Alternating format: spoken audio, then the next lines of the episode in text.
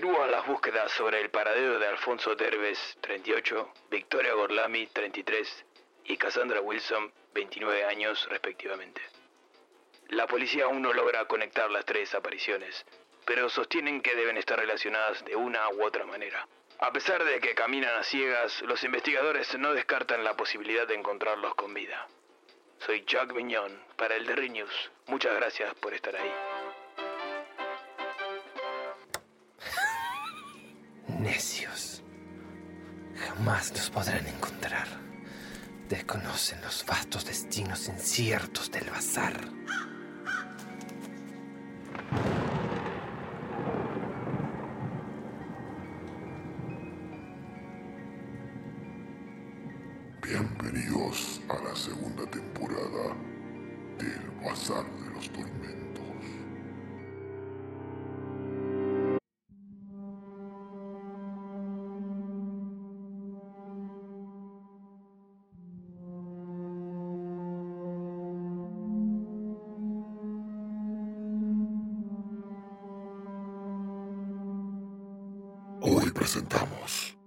Asesinato en la Cuarta Dimensión de Clark Ashton Smith.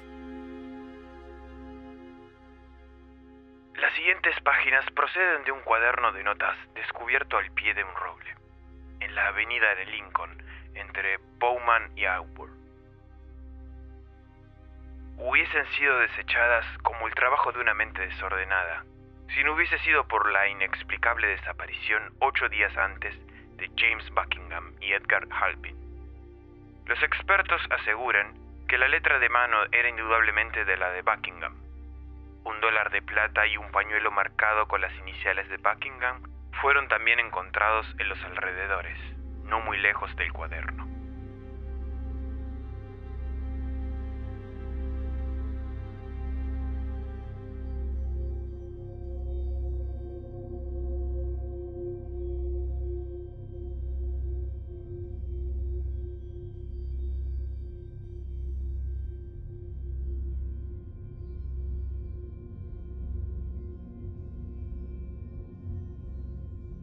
No todos creerán que mi odio de 10 años hacia Edgar Halpin era la fuerza que me condujo al perfeccionamiento de una invención peculiar. Solo aquellos que han detestado a otro hombre comprenderán la paciencia con la cual desarrollé mi venganza. La maldad que él me produjo debía ser expiada, tarde o temprano, y nada menos que su muerte sería suficiente. Sin embargo, no me importaba efectuar un simple crimen sino más bien la ejecución de la justicia. Y como abogado, sabía cuán difícil, cuán prácticamente imposible era el encargo de un crimen que no dejara evidencias. Por consiguiente, medité larga e infructuosamente sobre la manera de la cual Halpin debía morir.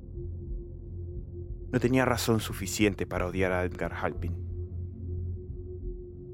Habíamos sido amigos cercanos durante nuestros días escolares y a través de los primeros años de nuestra vida profesional, como colegas en la ley. Pero cuando Halpin desposó la mujer que yo amaba, con completa devoción, toda la amistad cesó de mi parte y fue sustituida por una inexorable enemistad. Incluso la muerte de Alicia, cinco días después del matrimonio, no hizo ninguna diferencia. No podía olvidar la felicidad de la cual había sido privado la felicidad que ellos habían compartido en esos años, como ladrones que eran. No debe suponerse que yo era lo bastante indiscreto como para traicionar mis sentimientos. Halpin era mi socio en la firma de abogados de Auburn, y yo continué siendo un frecuente invitado en su hogar. Dudo que alguna vez se haya dado cuenta de mis sentimientos por Alicia. Soy de temperamento discreto, moderado, y también soy orgulloso. Nadie, excepto la misma Alicia, percibió jamás mi sufrimiento. Pero incluso ella no sabía nada de mi resentimiento. Halpin confiaba en mí y alimentando como lo hice la idea de una represalia, cuidé mucho de que continuara confiando en mí. Me convertí en una necesidad para él, en todos los sentidos. Lo ayudé cuando mi corazón era un caldero de veneno Proferí palabras de fraternal afecto, y di palmadas en su espalda cuando más bien le hubiese enterrado una daga. Conocía todas las torturas y náuseas de un hipócrita, y día tras día, año tras año, elaboré mis planes para la venganza final. Aparte de mis deberes legales, durante esos años, me dediqué a todo lo que estuviera disponible sobre métodos de asesinato. Los crímenes pasionales me atraían y leí incansablemente los registros de casos. Llevé a cabo un estudio de armas y venenos y mientras lo estudiaba, me imaginaba la muerte de Halpin en todas las formas posibles. Imaginé el acto, la ejecución, en todas las horas del día y de la noche, y en una multitud de lugares. El único defecto en estos sueños era mi incapacidad para pensar en algún lugar que asegurara la perfecta imposibilidad de un descubrimiento posterior. Fue mi inclinación hacia las especulaciones científicas y la experimentación lo que finalmente me proporcionó la pista que buscaba. Estaba familiarizado con la teoría de que otras dimensiones podían coexistir en el mismo espacio con la nuestra, por razón de una diferente estructura molecular y ritmo vibracional, haciéndolas intangibles para nosotros.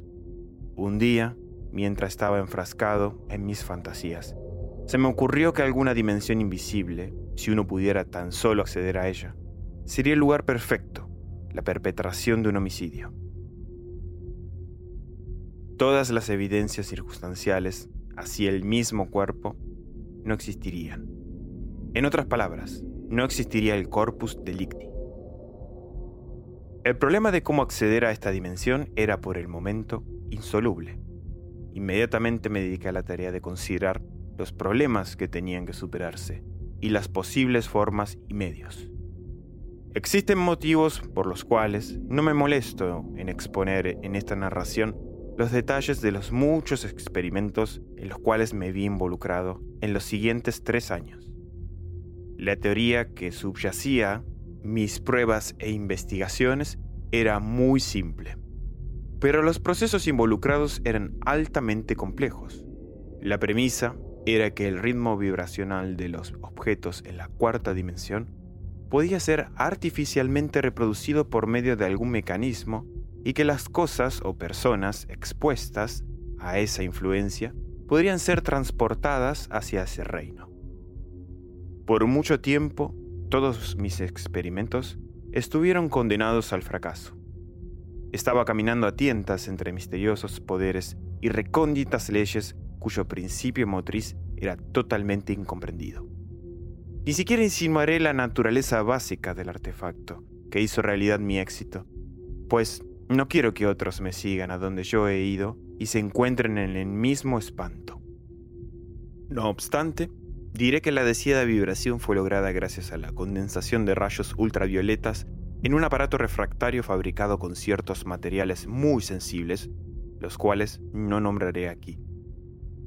La energía resultante era almacenada en una especie de batería y podía ser emitida desde un disco suspendido sobre una ordinaria silla de oficina, exponiendo todo lo que se encontrase debajo del disco a la influencia de la nueva vibración. El alcance podía ser regulado a corta distancia por medio de un accesorio aislante. Con el uso del aparato finalmente tuve éxito en transportar varios artículos a la cuarta dimensión. Un recipiente para comida, un busto de Dante, una Biblia, una novela francesa y una casa de gatos. Todos desaparecieron de la vista y el tacto en pocos segundos, cuando el poder ultravioleta fue proyectado sobre ellos. Sabía que, desde ese momento, los objetos estaban funcionando como entidades atómicas en un mundo donde las cosas poseen el ritmo que había sido inducido artificialmente por medio de mi mecanismo. Antes de aventurarme en el dominio de lo invisible, era necesario tener algún medio de retorno. Así que inventé una segunda batería y un segundo disco, a través del cual, por medio de ciertos rayos infrarrojos, las vibraciones de nuestro propio mundo podían ser reproducidas. Al proyectar la fuerza desde el disco sobre el mismo lugar donde el recipiente de comida y los otros artículos habían desaparecido, tuve éxito en traerlos nuevamente. Todos estaban intactos, y si bien varios meses habían pasado, el gato no había sufrido en su visita tetradimensional. El artefacto era portable, y tenía pensado llevarlo conmigo en mi visita al nuevo reino en compañía de Edgar Halpin. Yo, pero no Halpin, retornaría nuevamente para disfrutar de los afanes de la vida mundana. Todos mis experimentos habían sido llevados a cabo en total secreto, para enmascarar su verdadera naturaleza, así como también lograr cierta privacidad. Construí un pequeño laboratorio en el bosque, más precisamente en un rancho sin cultivar de mi propiedad, ubicado a mitad de camino entre Auburn y Bowman. A él me retiraba a intervalos variables cuando tenía tiempo libre, sobre todo para llevar a cabo algunos experimentos químicos de una naturaleza educativa pero muy lejos de ser inusuales. Nunca admitía a nadie en el laboratorio. Y no poca curiosidad fue manifestada entre amigos y conocidos en relación a su contenido y a los experimentos que yo estaba realizando. Nunca proferí una sílaba a ninguna persona que pudiera indicar el verdadero objetivo de mis investigaciones. Tampoco olvidaré el jubilo que sentí cuando el artefacto infrarrojo había demostrado su funcionabilidad recuperando el recipiente de comida, el busto, los dos volúmenes y el gato. Estaba tan ansioso por la consumación de mi retrasada venganza que ni siquiera consideré un viaje preliminar a la cuarta dimensión. Había determinado que Edgar Halpin debía precederme. Sin embargo, sentía que no sería aconsejable comunicarle cualquier cosa relacionada con la verdadera naturaleza de mi aparato o de la planificada excursión. Halpin, en ese entonces, estaba sufriendo de ataques recurrentes de una terrible neuralgia. Un día, cuando se había quejado más de lo usual, le dije bajo la promesa de una absoluta confidencia que yo había estado trabajando en un invento para el alivio de semejantes malestares y que finalmente lo había perfeccionado. Te llevaré al laboratorio esta noche y podrás probarlo, le dije. Te mejorará en un instante. Lo único que tendrás que hacer será sentarte en una silla y dejar que proyecte sobre ti la corriente. Pero no le digas nada a nadie. Gracias, viejo amigo. Ciertamente estaré agradecido si puede algo aliviar este condenado dolor. Se siente como si fueran taladros eléctricos penetrando a través de mi cabeza todo el tiempo. Yo había elegido el momento cuidadosamente porque todas las cosas debían favorecer el mantenimiento del secreto. Halpin vivía en las afueras y estaba solo para la ocasión, habiendo su ama de llaves salido para una breve visita a un familiar enfermo.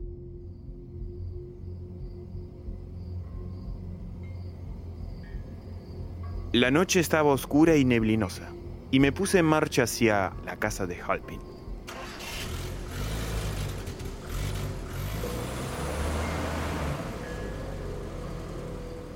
recogiéndolo poco después de la hora de la cena, cuando pocas personas estaban fuera de sus casas. No creo que nadie nos haya visto cuando abandonamos la ciudad. Conduje a través de una rústica y poca transitada ruta la mayor parte del trayecto no nos topamos con nadie.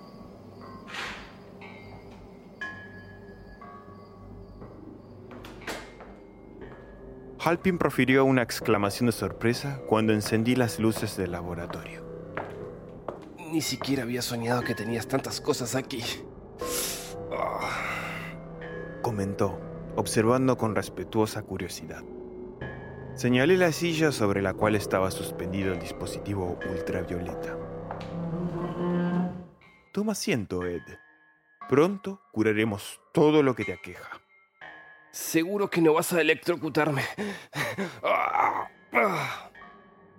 Un estremecimiento de violento triunfo corrió a través de mí cuando él se sentó. Todo estaba ahora en mi poder, y el momento de la recompensa por los 10 años de humillación y sufrimiento estaba al alcance de mi mano. Alpin no sospechaba nada. El pensamiento de cualquier daño a su persona o alguna traición de mi parte habría sido increíble para él. Colocando mi mano bajo mi abrigo, acaricié la empuñadura del cuchillo de caza que llevaba. ¿Todo listo? Pregunté. Seguro, Mike. Ah, adelante. Había encontrado el ángulo exacto que envolvería todo el cuerpo de Halpin sin afectar la silla. Fijando mi vista sobre él, presioné el pequeño tirador que encendió la corriente de los rayos vibratorios. El resultado fue instantáneo.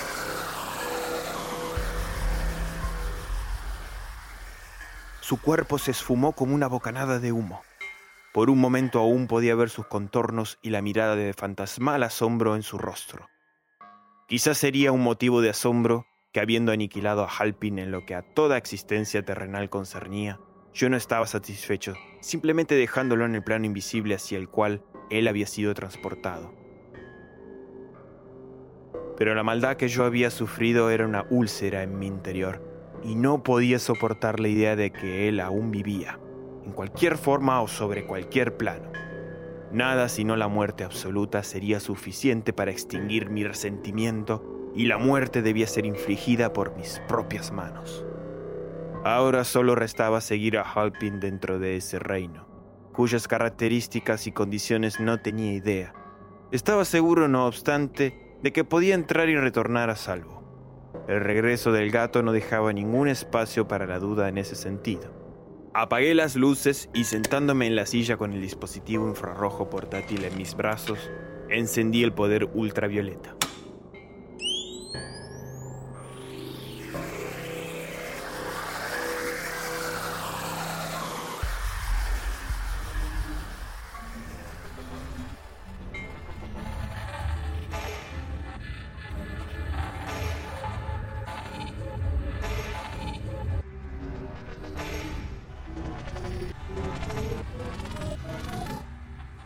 La sensación era la de estar cayendo a una velocidad de pesadilla dentro de un gran abismo.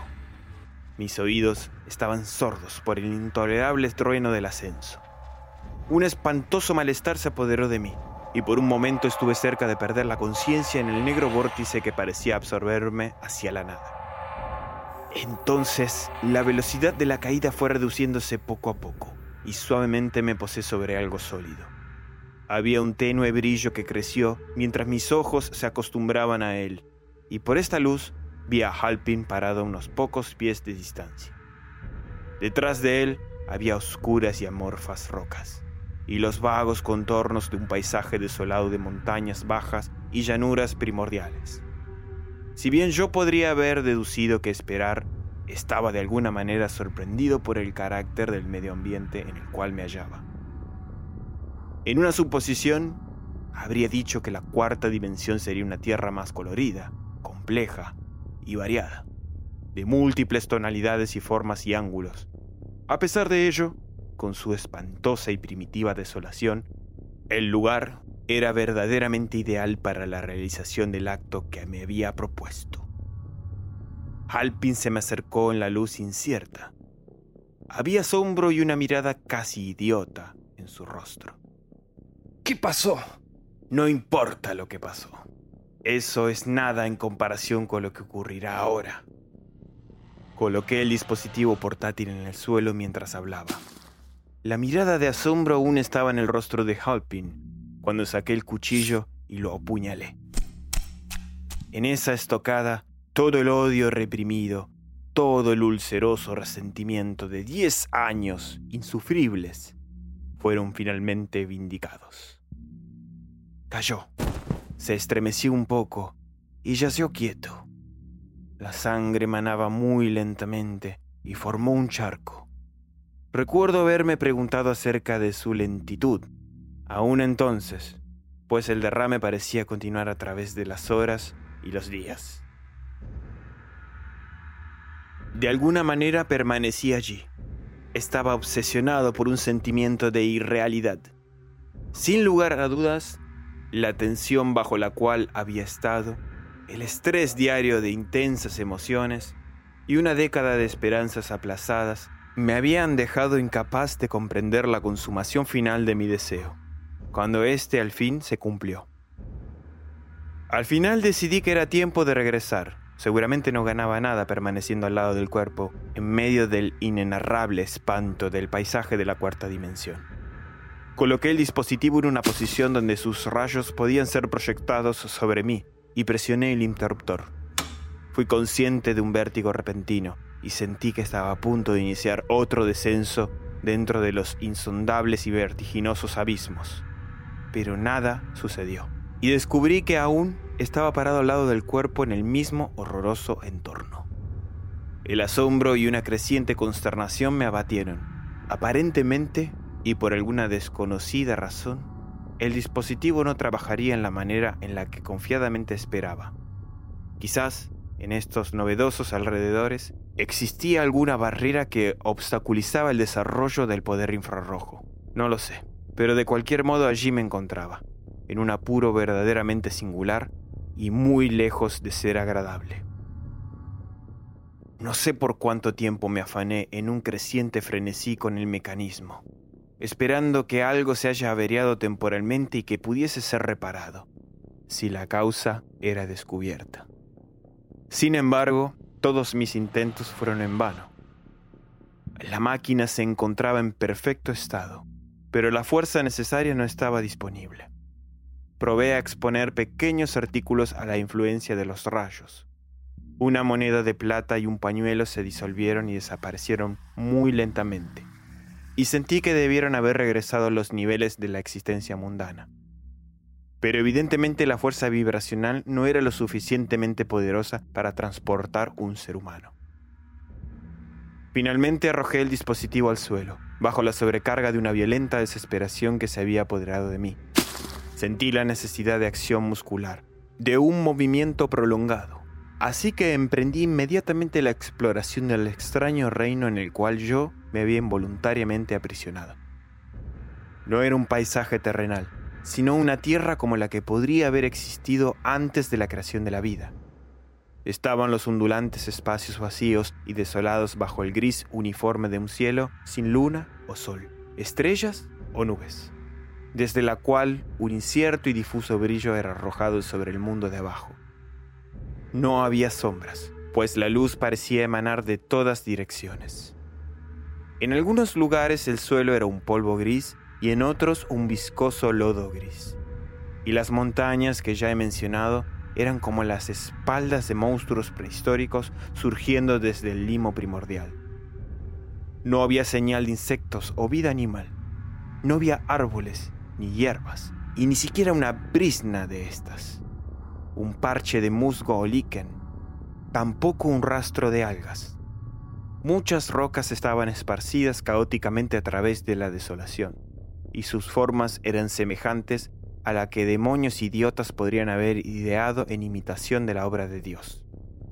La luz era tan lúgubre que todas las cosas se desvanecían a corta distancia, y no podía decir si el horizonte estaba cerca o lejos. Debía haber vagado por varias horas, manteniendo un curso progresivo tan directo como pude. Tenía una brújula, un objeto que siempre llevaba conmigo, pero se rehusó a funcionar. Y me vi forzado a concluir de que no habían polos magnéticos en este nuevo mundo.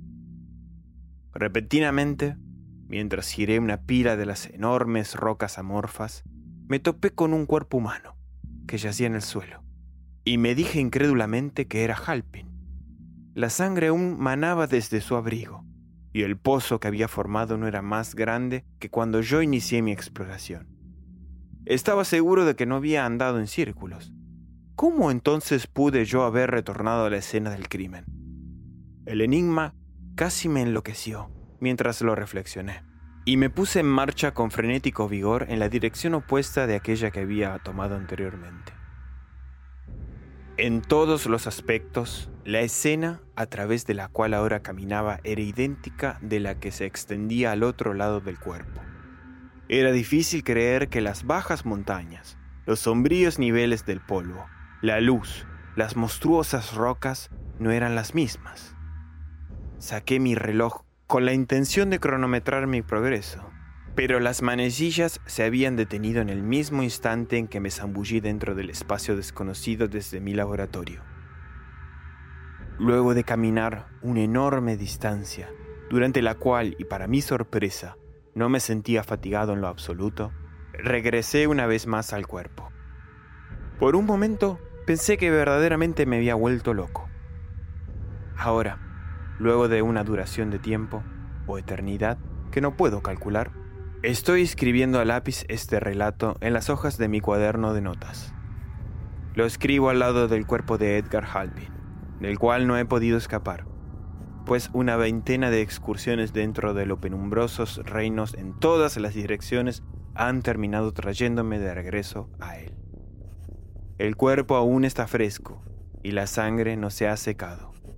Aparentemente lo que conocemos como tiempo no existe en este mundo, o en cualquier caso está seriamente desordenado en su acción. Y la mayoría de los normales efectos están igualmente ausentes.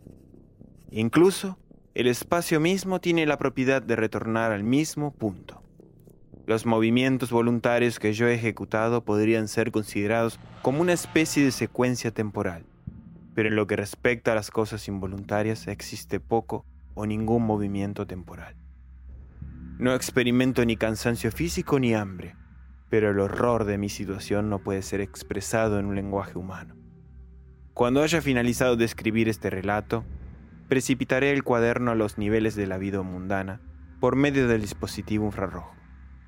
Alguna oscura necesidad de comunicarle a otros sobre mi situación me ha llevado a un acto del cual nunca me creí capaz. Confesar.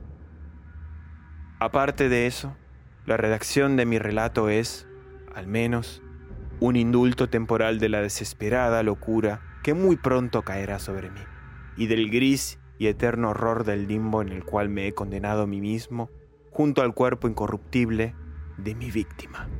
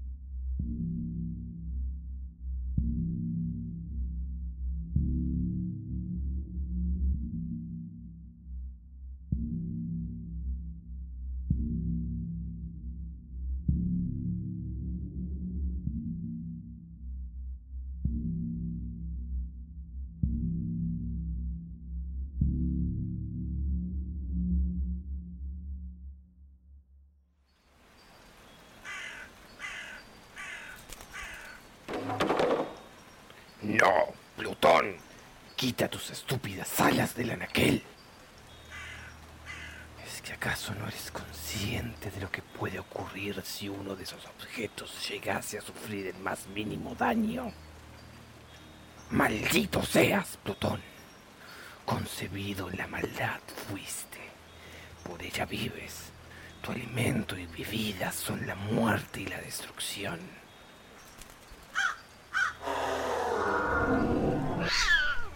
Y ahora vuelves a adoptar esa estúpida forma felina.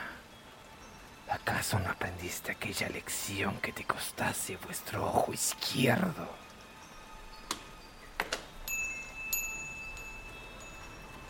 Aquí se suma uno más para los anuncios de búsqueda.